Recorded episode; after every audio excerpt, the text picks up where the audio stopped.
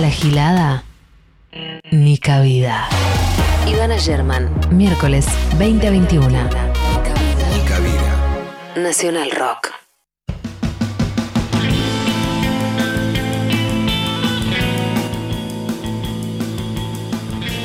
Estamos, estamos al aire. Bienvenidos a una, a una. Hoy puedo dar la bienvenida a la semana, técnicamente empezó hoy. Se iba a decir bienvenidos a una nueva semana en mi cabida, un nuevo programa, una nueva emisión, un nuevo capítulo, pero la verdad que empieza la semana también.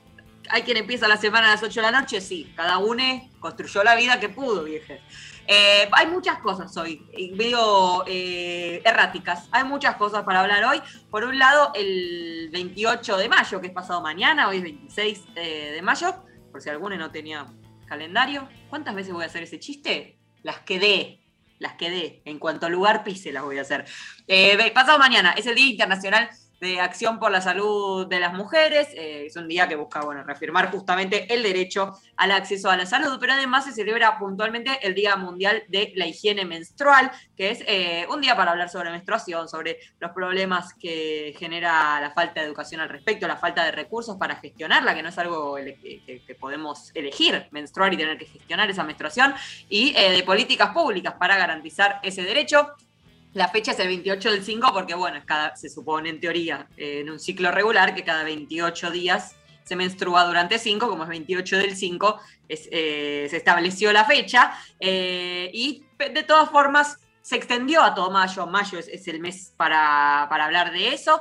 Eso vienen haciendo las organizaciones vinculadas al tema. Lo hicimos nosotros también en el primer programa de mayo, que lo pueden escuchar en Spotify. Esto nunca lo digo, pero todos los programas de este programa, todos los capítulos de Nica Vida, están, subidos a, Spotify y ahí se pueden escuchar completos. Cada semana tratamos de, agarrar un tema y de concentrarnos bien en eso para tratarlo con la profundidad que se pueda y para aprender eh, todo lo que esté al alcance. Y están todos subidos en Spotify. Se pueden maratonear el fin de semana, se puede uno hacer una selección de los temas que le interesan y, bueno, consumir Nica Vida. Básicamente consumir Nica Vida. Si es un consumo irónico, está bien también, porque es consumo al fin. Está bien también. Eh, por otro lado, en noticias más fatídicas, la familia de Tehuel de la Torre fue convocada esta mañana para un operativo en Alejandro Korn. Rastrillaron entre buzos y policía una laguna que queda en las inmediaciones de la casa de Luis Alberto Ramos, uno de los detenidos, siguen los dos sin declarar, porque un testigo había dicho que podía haberse descartado un cuerpo en la zona. El operativo no, no arrojó ningún resultado, no encontraron nada. Los detenidos siguen sin hablar. Eh, seguimos sin saber dónde está Tehuel. Habló, sí, Sergio Berni, que dijo que a esta altura la- lo, eh, busca- bueno, lo buscan sin vida, una declaración que, digamos, no, capaz es pronto para hacer, quizás no, no, no, no, sé, es del, del todo prudente hacer declaración cuando todavía no sabemos absolutamente nada. Por supuesto, seguimos preguntando dónde está Tehuel. Y estamos, todo me lleva a decir la fecha, ¿cuántas veces decir la fecha? Estamos en las inmediaciones todavía, porque es 26 de mayo de la Semana Patria, eh, desde hace varios años, como que está en el aire, ¿no? La pregunta sobre quién es la patria, es el otro, es leotre, somos nosotros la patria, los que piensan como nosotros, somos todos la patria.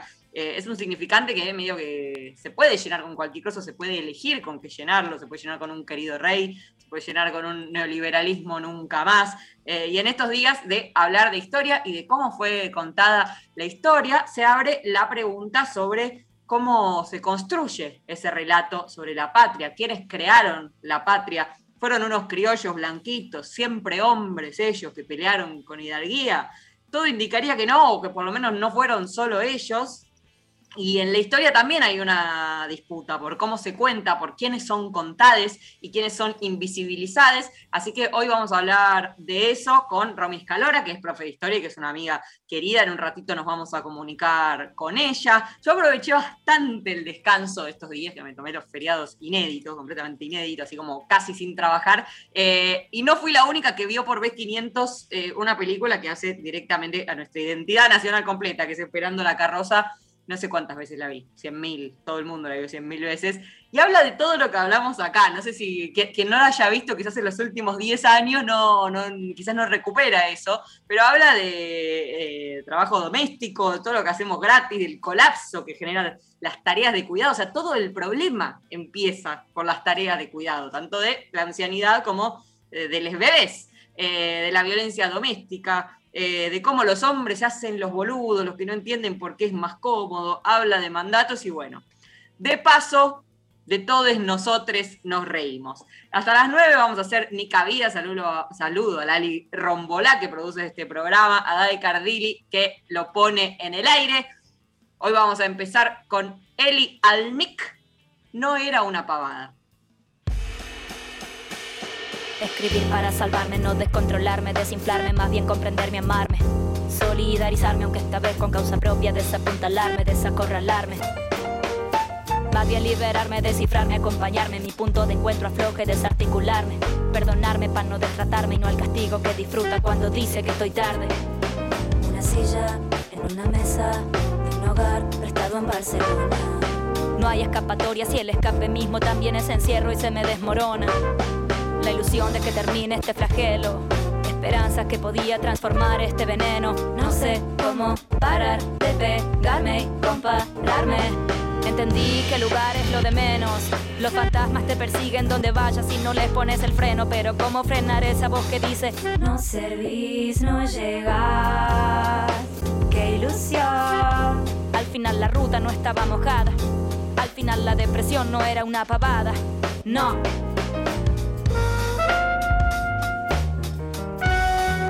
Si existiera solución la tomaría entera, la abrazaría y pediría me acompañe un rato al parque, venga conmigo a tomar aire y sea consuelo o al menos en parte.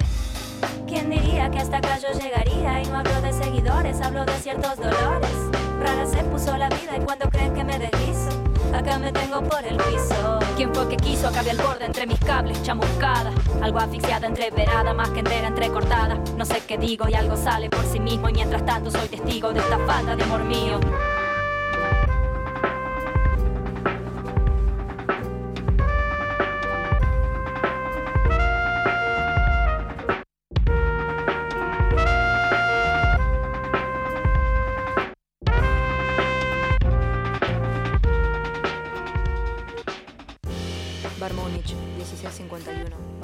1139398888 es el teléfono, el número para enviar mensajes de WhatsApp a Nacional Rock 8 y 8 de la noche. Nunca puedo decir la hora es ahora, 8 y 8 de la noche. Ahora vamos con Delfina en Nica Vida. No es lo que ves. La libertad no es lo que ves, la libertad no es lo que ves. Solo una rara sensación es cansado estoy, aquí no hay pasión. Buscaré un lugar mejor donde ser canción, donde tenga sol, donde pueda ser.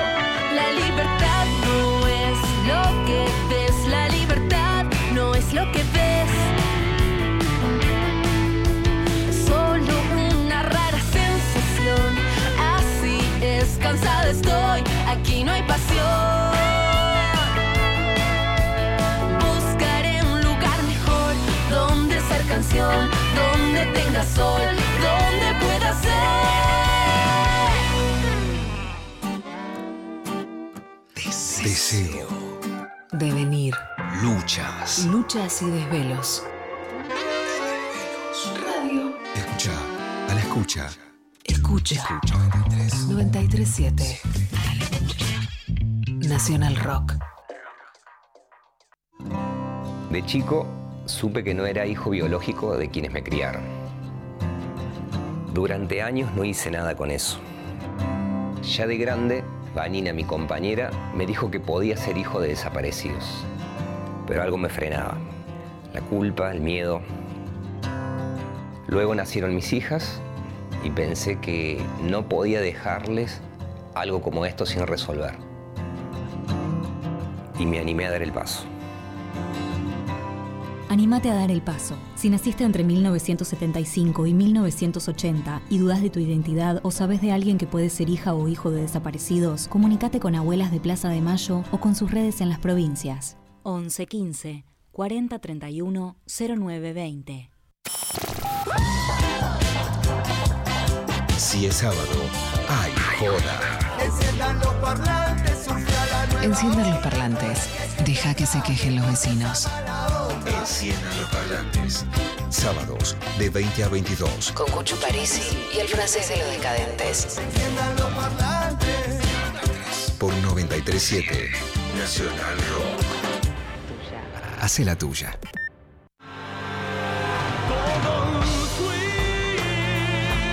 Todos fuimos. Todos somos.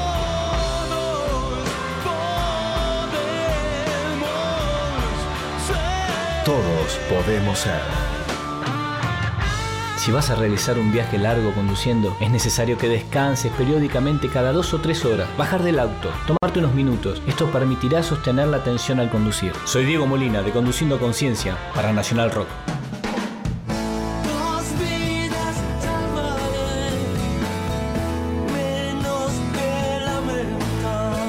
Yo me comprometo con la vida.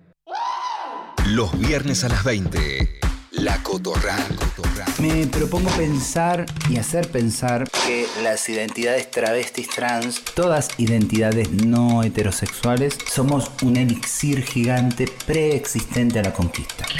De la mano de Susy Shock, voces trabas, voces disidentes, copan el aire.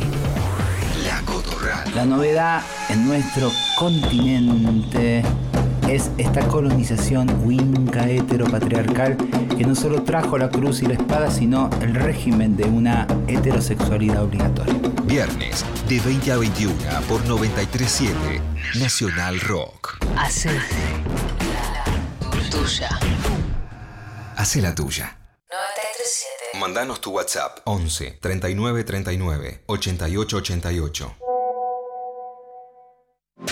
Nicole Neumann no nos escucha porque ella es femenina, no feminista. Nica Vida. Ivana Sherman. Miércoles de 20 a 21. 937 Nacional Rock.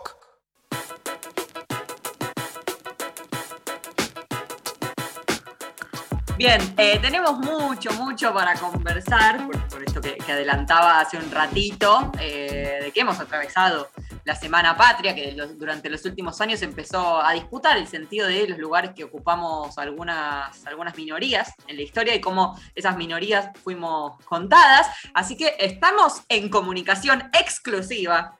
Creo que no dio ninguna otra nota por este tema. Es exclusivo de Nica Vida de Nacional Rock con Romy Escalora. Romy es profe de historia, digamos, es la parte seria. Es una piba muy formada, muy preparada, que ha leído muchísimo. Y además es guionista, es una de las personas más graciosas de la Argentina. Bueno, es un montón de cosas. Ahora, ahora ya te dejé la vara alta, madre. Ahora te dejé alta. No puedo fracasar, con esto no puedo fracasar. no, no, esto es nivel de excelencia, es la radio pública esto. Excelencia. Eh, bueno, Romy Escalora, bienvenida a, a Nica Vida. Eh, vamos a hablar de esto que adelantamos, ¿no? De cómo, cómo nos contaron. Gracias por la invitación, Ivana. Qué difícil es hablar serio con vos. Nos reímos tanto todos los días. Bueno, Eh, sí, em, ayer hubo bastante revisión acerca del 25 de mayo, el rol de las mujeres, la invisibilización de las mujeres. Eh, y me parecía interesante plantear que no sucede solamente con el 25 de mayo, ¿no? que la historia, sobre todo la historia argentina, la historia mundial eh, también, pero la historia argentina en específico, es una historia en la cual eh, hay muy pocas mujeres que tienen un rol preponderante como hacedoras políticas, ¿no? y esto es llamativo en el sentido de que también hay una revisión histórica que se viene haciendo. Por ejemplo, nosotros cuando íbamos a la escuela no teníamos el mismo concepto sobre Mariano Moreno del que tenemos ahora. Digo, hay una revisión que se está haciendo sobre esa historia. Sin embargo, esa revisión todavía no llega a las mujeres. Entonces, bueno, es una buena pregunta de por qué eh, todavía la historia que se sigue escribiendo es la historia que invisibiliza a las mujeres. ¿Hay algún tipo de reconocimiento en los últimos años? Eh, sin embargo sigue siendo un reconocimiento menor, sobre eh, el rol social de algunas mujeres, ¿no? Como si las mujeres siempre tuvieran un rol mucho más social que político, esta cosa de la beneficencia, del rol maternal de la mujer, que siempre... Es la cosa, ¿no? Como histórica desde el inicio de los tiempos y de la humanidad, ¿no? De la mujer como encargada del cuidado. Absolutamente. Eh, y no de las cosas importantes. Cuando, aún si fuera así, aún si estuviéramos reducidas solamente al cuidado, eh, alguien tiene que hacer esas tareas y son imprescindibles para que todos los grandes héroes y las personas que sí quedan en los libros de historia y en las teorías y en la, historia de la filosofía puedan escribir sin tener que plancharse la ropa y calentarse la comida. Absolutamente, y además eh, no olvidemos que en los grandes acontecimientos mundiales que tienen que ver con revoluciones, guerras, eh, movimientos políticos eh, que acompañan la movilización de milicias, etcétera, las mujeres son las que tienen que ocupar incluso roles que generalmente están destinados a los hombres. No, no olvidemos, por ejemplo, un ejemplo bastante más claro y más traído para la actualidad, que la segunda ola feminista, una de las olas más importantes del feminismo, se da luego de la Segunda Guerra Mundial, cuando las mujeres tienen que salir a trabajar porque los hombres están en la guerra, y cuando vuelven los hombres quieren volver a, mandar a esas mujeres a, las casas, y bueno, las mujeres evidentemente eh, ya estaban en otro, exactamente. Bueno, en la Revolución de Mayo pasa algo similar, ¿no? Eh, si bien hay algunos exponentes eh, que logran hasta incluso formar parte de las milicias, que, que luchan por el movimiento independentista, son personas que han tenido un rol muy menor en el relato histórico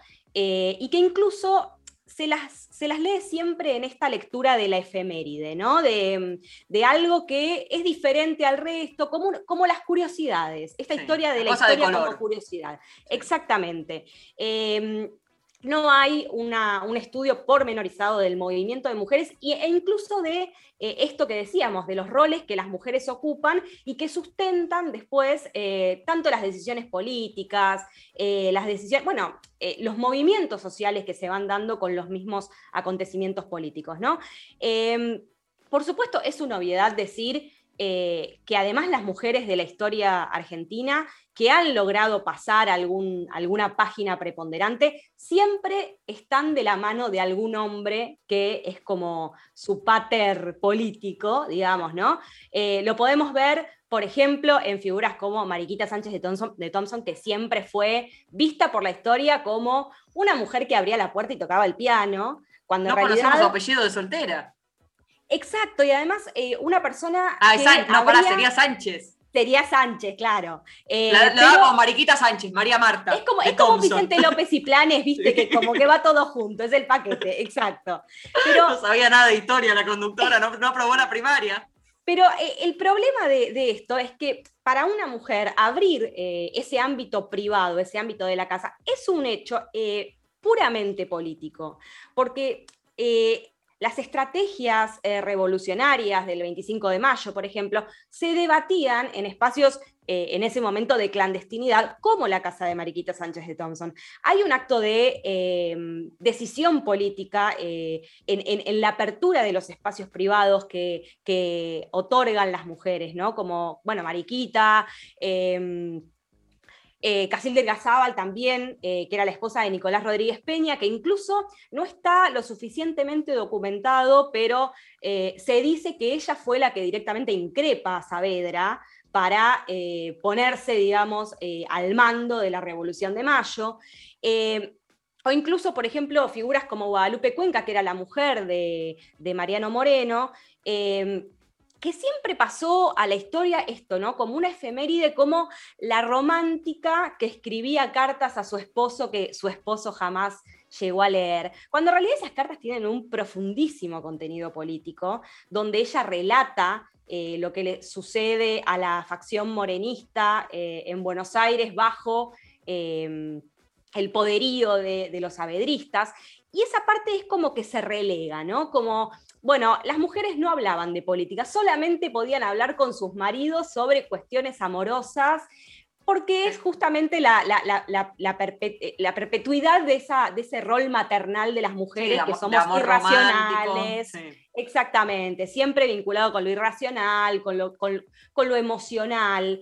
Eh, y por, ejemplo, vos, mencionás las cartas, ¿no? Entre Guadalupe y Mariano Moreno. Eh, ¿Qué otras formas hay? O sea, ¿cómo se puede acceder? Porque si la historia, esta historia ya fue contada de esta forma, cuanto más antiguo, imagino más difícil acceder a las fuentes historiográficas, ¿no? Esto no es tan antiguo, pero digamos, ya fue narrado desde esta perspectiva, ¿cómo se hace para desarmarlo y para poder volver el tiempo eh, y encontrar, no sé, cómo, cómo, se accede a, a ese rol? La historia tiene muchos problemas eh, documentales por una cuestión lógica del tiempo. Los documentos eh, se resguardan, pero también eh, padecen el paso del tiempo por un montón de situaciones. dictaduras que rompen documentos. Digo, hay un montón de, de, cuestiones por las cuales acceder a esos documentos es muy difícil.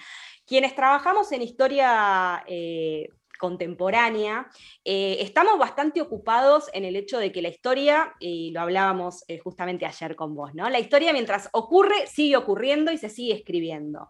Y la gran preocupación es cómo hacer, yo me peleo bastante con la idea de reescribir la historia, para mí no tiene que ser reescrita, tiene que ser revisada, eh, no es un borrón y cuenta nueva, digo, estamos todos de acuerdo que tenemos una visión historiográfica pegada a Mitre, a Sarmiento, a Avellaneda, a la consolidación del Estado-Nación, a la invisibilización de las mujeres, a la invisibilización de las minorías racializadas, eh, pero eso hay que revisarlo porque eh, hacer un borrón y cuenta nueva es caer nuevamente en el mismo ejercicio eh, de escritura de una, de una historia que también eh, es parcializada, ¿no? la historia completa, y no quiero por favor que se me malinterprete en este sentido. No, por favor. Por favor, la historia completa también tiene que dar cuenta de esas mujeres en esa casa preparando la comida para las milicias, eh, ocupando los roles que los hombres no podían ocupar porque salían a pelear, porque esas mujeres también son las que desde ese lugar de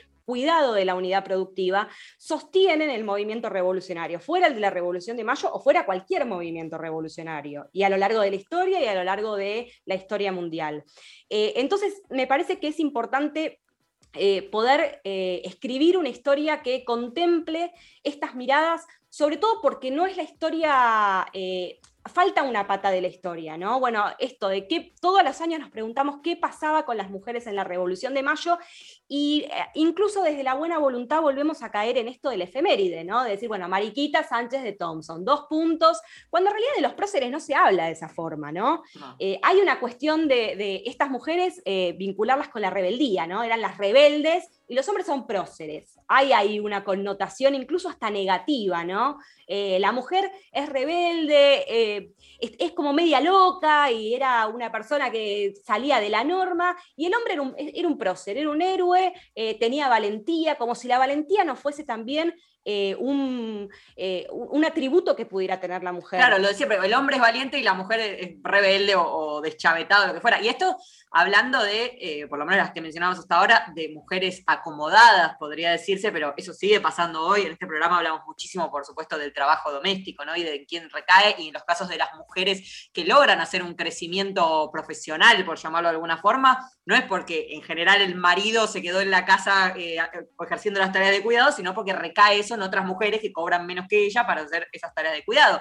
En, la etapa de la colonia es innegable, ¿no? Que además eh, está la esclavización eh, de, miles de mujeres que además participaron activamente de, la revolución y de los procesos patrios, ¿no? Pero, pero también con esa, esa, fuerza de trabajo, digamos, que, ah, de aquellos que, abandonaban estas, estas mujeres bien, no paquetas o acomodadas.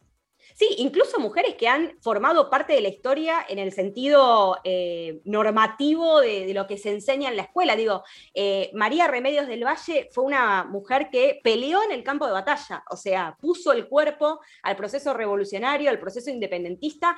Y si vos vas a una escuela media y decís el nombre de María Remedios del Valle, nadie sabe quién es.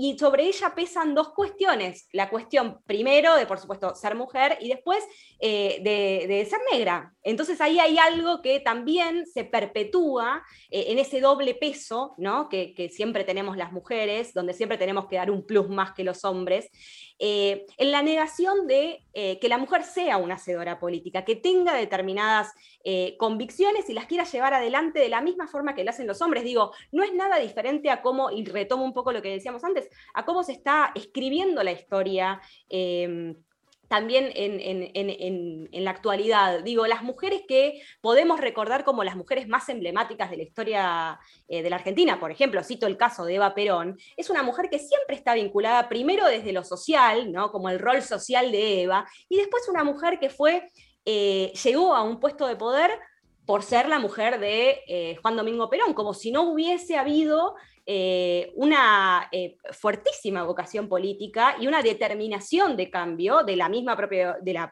propia Eva Perón. Digo, esto es algo que se perpetúa en la historia y que se sigue perpetuando, y esa es la preocupación y sobre todo porque lo que no pudo cambiar la historia es que la academia histórica sigue siendo puramente patriarcal, manejada por, en su generalidad por hombres, por hombres blancos, por hombres cis, y que a pesar de hacer determinada revisión, digamos, eh, más eh, progresista, siguen abonando esa teoría de la eh, historia de Mitre y de, esta cuestión como la cronología, el prócer, el cuadro.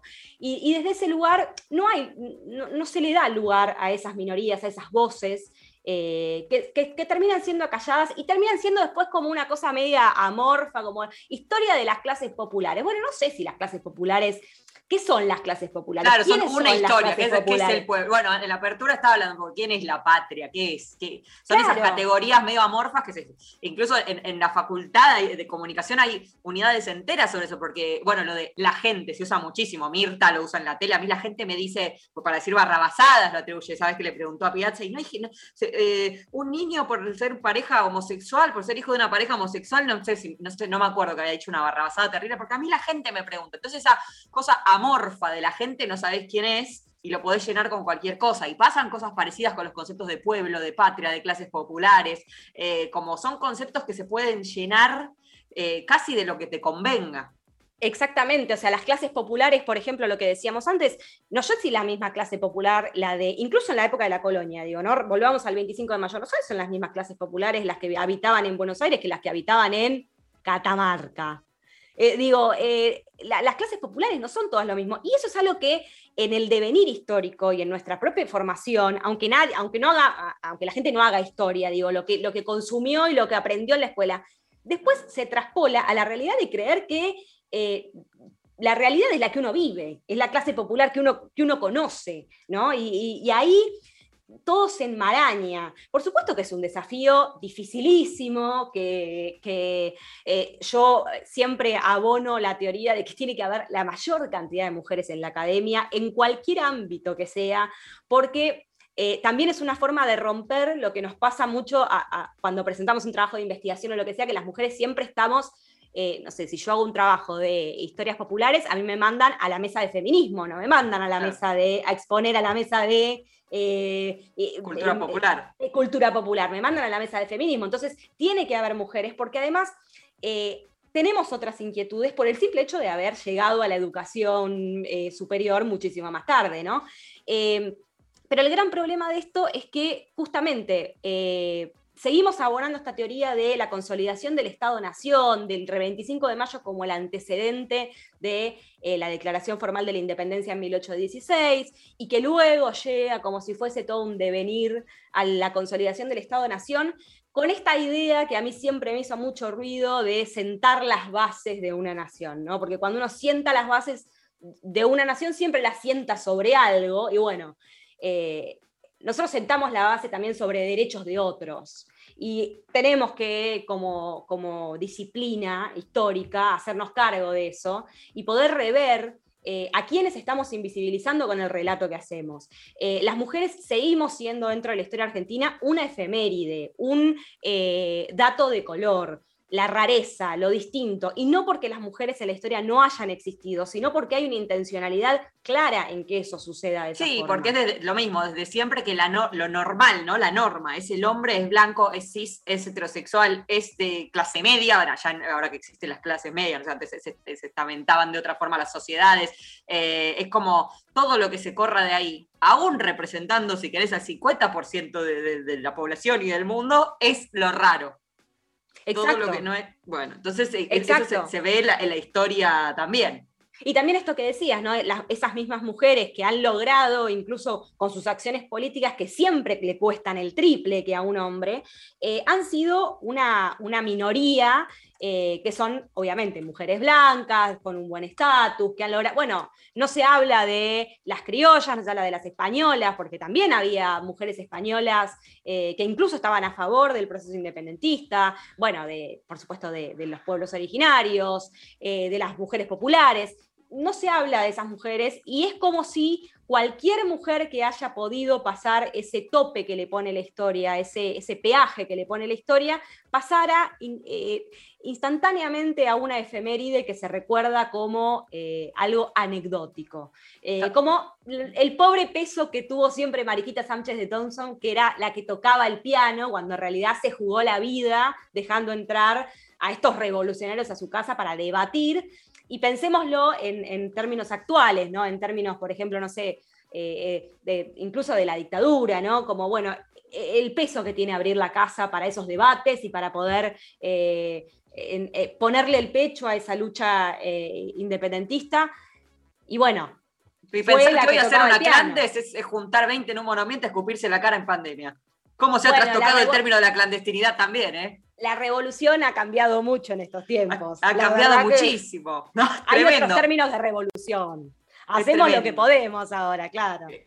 Eh, bueno, yo eh, no, suelo yo como eh, entrerosquear mis distintos trabajos, porque me da un poco de vergüenza y de pudor, pero aquí está Romy acá y que eh, es, un, producto muy lindo en el que ella también participa en País de Boludos, que es mi otro trabajo, que es un canal de YouTube. Eh, estamos, vamos promediando un ciclo que se llama La historia y su música, en el que recorremos eh, estos aspectos. Yo fui aprendiendo un montón por esto mismo, ¿no? Como que en la escuela y en la academia, y los que no estudiamos historia especialmente, accedemos a eso que nos contaron y a disfrazarnos de, dama antigua. Bueno, eso también está en debate, ¿no? De dama antigua, si sos mujer y si sos blanca y no te toca de granadero, todo el tema del blackface que se Y no hay hombres, no hay hombres antiguos.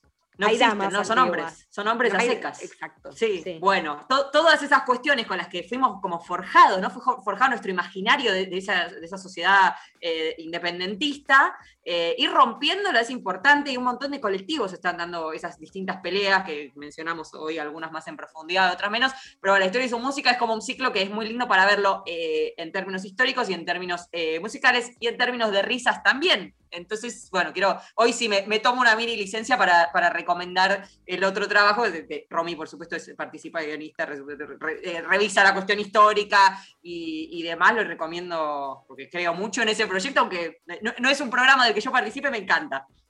Sí, y además lo interesante es, eh, eh, yo como soy profesora, me, interesa que los relatos y los discursos empiecen a cambiar también en la escuela media, ¿no? porque es ahí donde eh, a veces es la última aproximación que tiene mucha gente a la historia, porque después deciden otros caminos. Sí, estudias ingeniería, ¿no? Estudias ingeniería, estudias abogacía. No estudiás porque, porque no. Exacto, porque no podés, porque no querés. entonces, Eh, y, la verdad es que también es un momento de definición política, ¿no? La, escuela media, eh, lejos de, subestimar a los pibes, que generalmente se los subestima muchísimo, eh, es el lugar donde para mí se generan estos cambios. no se hablan de las mismas cosas en la escuela media de hoy que en la escuela media de nuestra. Y es imposible pensar un presente, un futuro sin, tener, sin, sin poder saber de dónde venimos y lo que pasó. No podemos olvidarnos eh, porque, porque después se empieza a repetir, ya lo vimos, se empieza a repetir.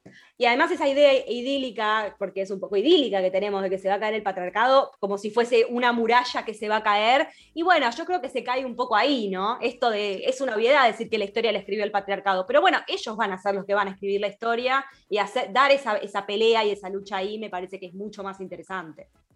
Bien, Romy, muchísimas gracias, fue hermoso este rato. Después nos hablamos. Gracias, Ibi, nos hablamos en un rato.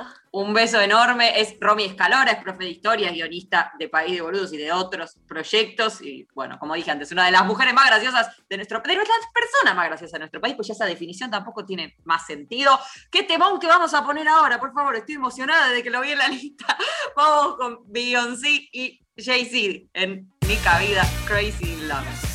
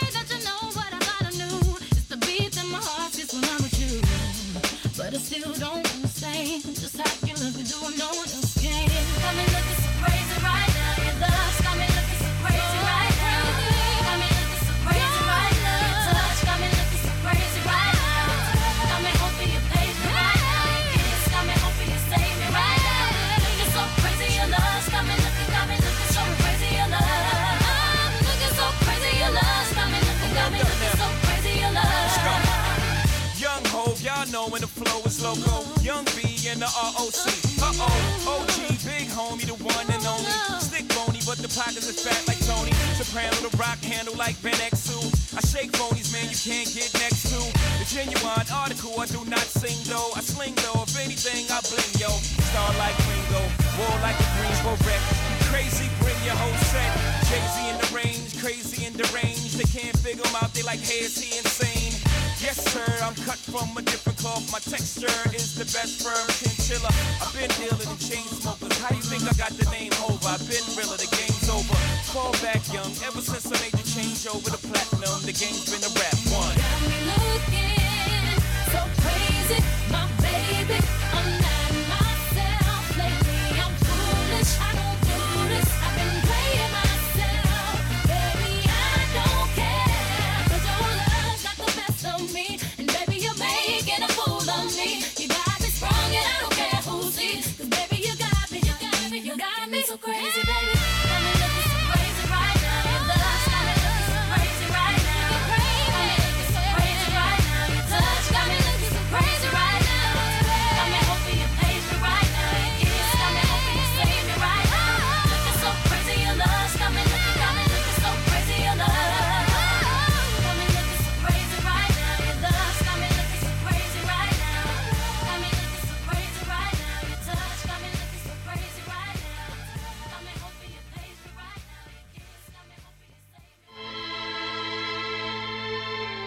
I'm historia abre puertas al pasado. La ciencia abre puertas hacia el futuro. Pero solo una radio permite transportarnos a otras dimensiones.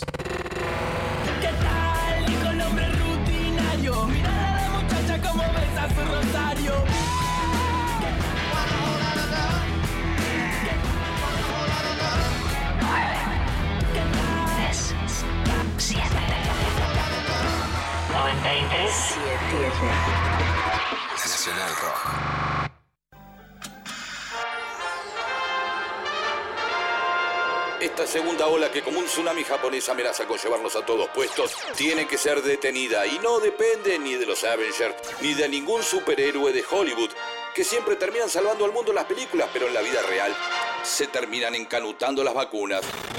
No, esto depende de cada uno, una y une.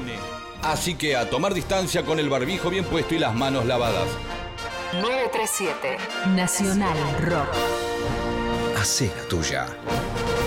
Hacé la tuya, pero no hagas cualquiera. Termina el día lejos de casa. Estamos en la luna. Usted dijo recién el terreno, dijo ese es terreno camisa. Un viaje por la música y la imaginación. Y quiero aprovechar para decir terrenos camisa, terrenos camisa consigue baratitos. En el lado oscuro de la luna, terrenos camisa, pagando cómodas cuotas. De Tatacito, de terrenos camisa. Ahora el tiro de esquina, porque claro, va en el medio de un relato. De lunes a jueves, de 21 a 0. puede asegurar con Aseguradora Loborne, de los creadores de Casco Lobornes. Ahora tu mejor seguro llega. Con Frankie Landon, Grisel D'Angelo y Agustín Camisa. Necesitas, combinarlo con la mejor tanga. Tanguitas la luna. Estamos en la luna. El departamento comercial de Estamos en la Luna crece a pasos agigantados. Por 937 Nacional Rock. Hace la tuya. 937. Estamos en Facebook. Nacional Rock 937. Ni cabida. Ni cabida.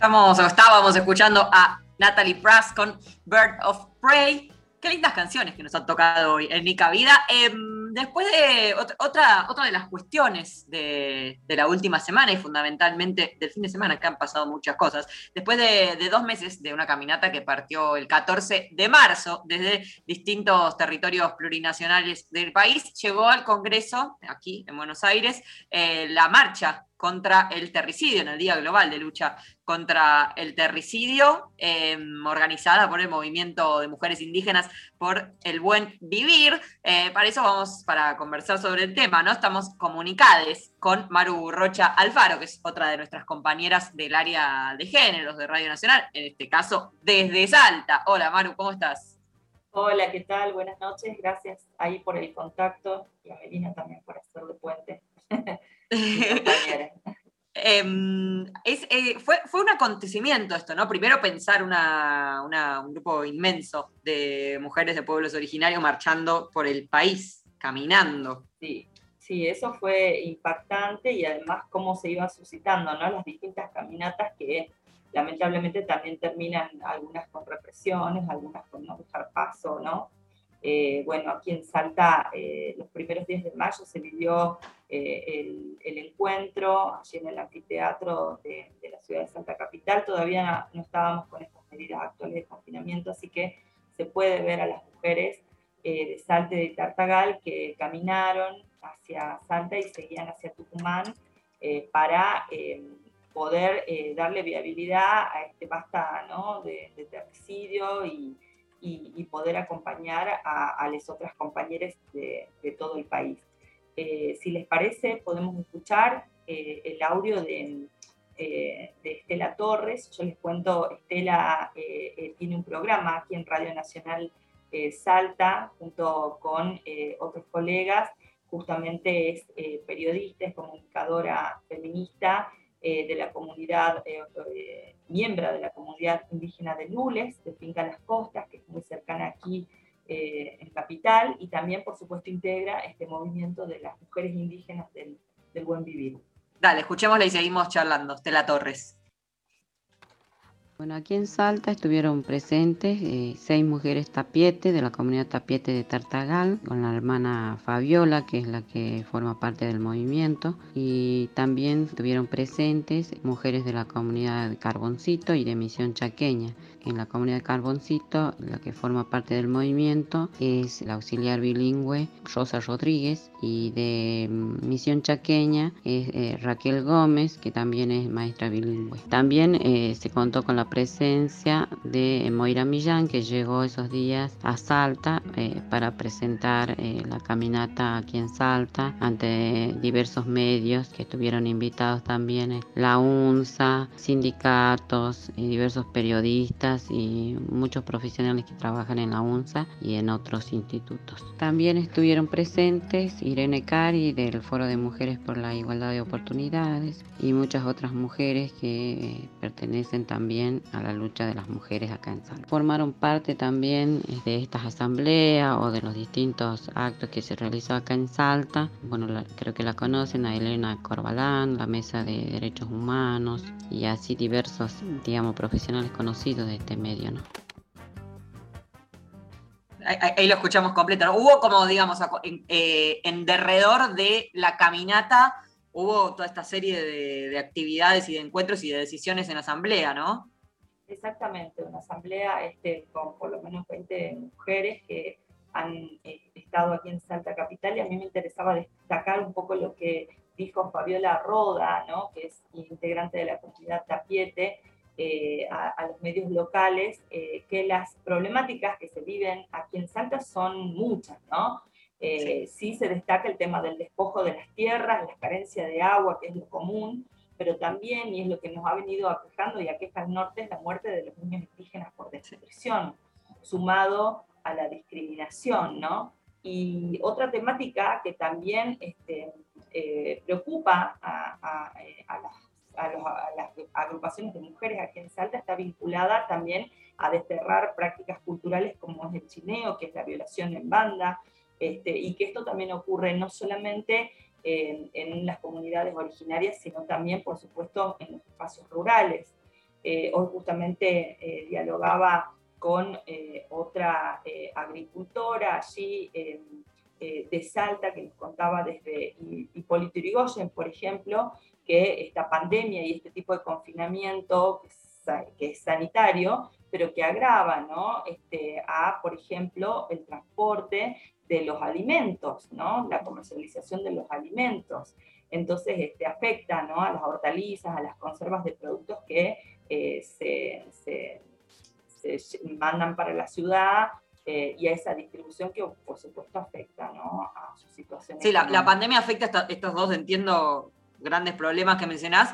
Eh, el de los alimentos, que es histórico. Hoy leían eh, algunas notas, ¿no? También para preparar el programa y demás, eh, donde decían, mira, nos están pidiendo, o sea, hay una pandemia y nos están pidiendo que nos lavemos las manos todo el tiempo y que tengamos, o sea, no hay agua acá. No hay, agua y cualquiera que haya eh, pisado una, una comunidad lo sabe, no hay agua ni otro montón de cuestiones que hacen a la infraestructura, o la- al espacio, ¿no? O sea, digamos, imaginemos un caso de coronavirus en una comunidad donde se aísla la gente que viven de a muchísimas personas en casas sin habitaciones de, de- de ningún tipo. Exactamente. Eh, Es bastante cruda la realidad y parecemos por ahí que estamos como en, en lugares para, en realidades paralelas, ¿no? Entonces, este, yo creo que la movilización de mujeres de todo el país, pero sobre todo las que están aquí en, en- en el norte y en el Chaco, eh, salteño, este, genera todo este pensar, ¿no? Eh, no solamente desde lo territorial, y también desde cómo entienden ¿no? la cosmovisión de la territorialidad vinculada al tema ancestral y al tema espiritual, que no es menor en nuestras comunidades, en ninguna de nuestras comunidades. Este, y saben que todo esto que está ocurriendo también tiene que ver justamente con un cambio eh, hacia otra era, con una evolución. Entonces, quienes están en las comunidades también están obrando a su manera, eh, porque quienes salen a quejarse y a decir que esto está mal, son agentes de cambio, ¿no? En esta nueva forma de pensar la tierra. Eh, entonces, eh, es como que cada una o cada uno desde su lugar va este, tratando de aportar a ese gran cambio cultural que necesitamos en la sociedad entera, pero que esencialmente para lograr la igualdad necesitan las personas que viven en la ruralidad y Es, es muy interesante lo que decís, no lo había pensado, sino de este momento de cambio que se ve en otros, en otros conflictos que no tienen necesariamente que ver con los pueblos originarios o no exclusivamente, pero que durante el último año y pico en Mendoza se ha dado la lucha contra, contra la modificación de la ley 7722 para contaminación del agua, ni hablar de Chubut, eh, de, de, bueno, Arcioni, la megaminería, de un montón de, en, en Andalgalá, en Catamarca, un montón de luchas que están dando los pueblos, si se quiere, bueno, hace un ratito hablábamos de- del concepto de pueblo y qué significa, pero ese llamado a que no se puede no tomar una posición en este, en este momento de cambio tan grande a nivel mundial, en el que las cosas que tironean son muy opuestas, ¿no? Es como eh, prácticamente entre salvar, a, a través, si querés, de este concepto de terricidio y de, de- de la tierra, salvar precisamente la tierra o terminar de destruirla, de, de explotarla, de hacer fracking, de perforarla, de extraer todo lo que se puede extraer hasta que desaparezcamos. Exactamente, y a mí me gustaría destacar porque en este sentido es interesante, así como las mujeres han hecho la caminata y han llegado hasta el Congreso, las artistas, digamos, no solo a nivel local, sino a nivel latinoamericano, y en esto te la menciono a, Mariana Carrizo, eh, vienen realizando rezos globales y vuelvo a insistir porque si hay algo de lo que tiene de rico toda esta cuestión eh, de las comunidades originarias en nuestro país es tener ese sentido de la espiritualidad, ¿no? Eh, y las artistas mujeres de Latinoamérica vienen trabajando en rezos globales y en uniones eh, de canto y de arte eh, desde el año pasado con todos estos cambios. Y de hecho, no sé si han escuchado, pero Mariana Carrizo sacó hace muy poquitito, también convocada por Gotham Project, salió un video espectacular, pero también un tema que es el lloro de la tierra, y realmente es un rezo, es un rezo a la Pachamama. Y mm, si lo buscan, y, aparte está espectacular, realmente el sonido, eh, recién salidito, lo están por presentar este año, pero digo, no es una canción originada para la venta y la masividad y la exclusividad, ¿no? O sea, están rezando las artistas mujeres de Salta, de Latinoamérica, están unidas en ese rezo para que esto eh, ya deje de ocurrir, digamos, ¿no? Para cuidar nuestro planeta, la Pachamama como corresponde, este, y son distintas las formas de lucha que están, que todas de alguna manera confluyen en esto, ¿no? Es muy interesante también esa cuestión de, de la espiritualidad, porque también otro como mal de época que a mí me obsesiona bastante es esta espiritualidad de TikTok y en dólares, viste, como de cinco pasos para sentirte bien en una relación tóxica, no sé qué, y comprame un curso de coaching y vas a ser feliz y alcanzar tu propia espiritualidad y desarrollo y sale 850 dólares, en contraposición a una espiritualidad ancestral y no de mercado eh, me, me parece que también es como para. Va, no sé, me encanta esta charla. me quedé medio como, como pensando en un montón de cosas que tenemos que cada uno, eh, cada une, eh, repensar y ver eh, una postura que es, es imposible no tomar. Es imposible no pararse en algún lado respecto de, este conflicto. Capaz, viste, decir, pero yo estoy, estoy acá hiper, hiper escolarizada, y haciendo la radio y no sé qué, y qué tiene que ver conmigo, un pueblo originario, en mi vida cotidiana. Bueno, todo esto tiene que ver. Un Todo, montón, todo. Un montón. Bueno, Maru, Gracias. eh, gracias. Ya estamos retarde, Dios, siempre se me va el tiempo. Pero gracias por este ratito y volvemos a hablar a lo largo del año. Sí, seguro. Gracias a usted.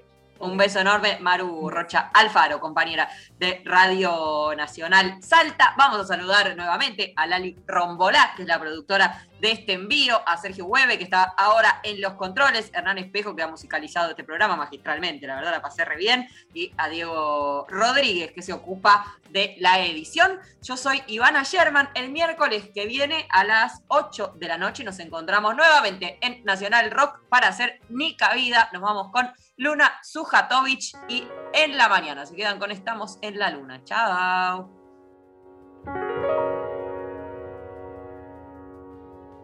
En la mañana solo siento que debo irme.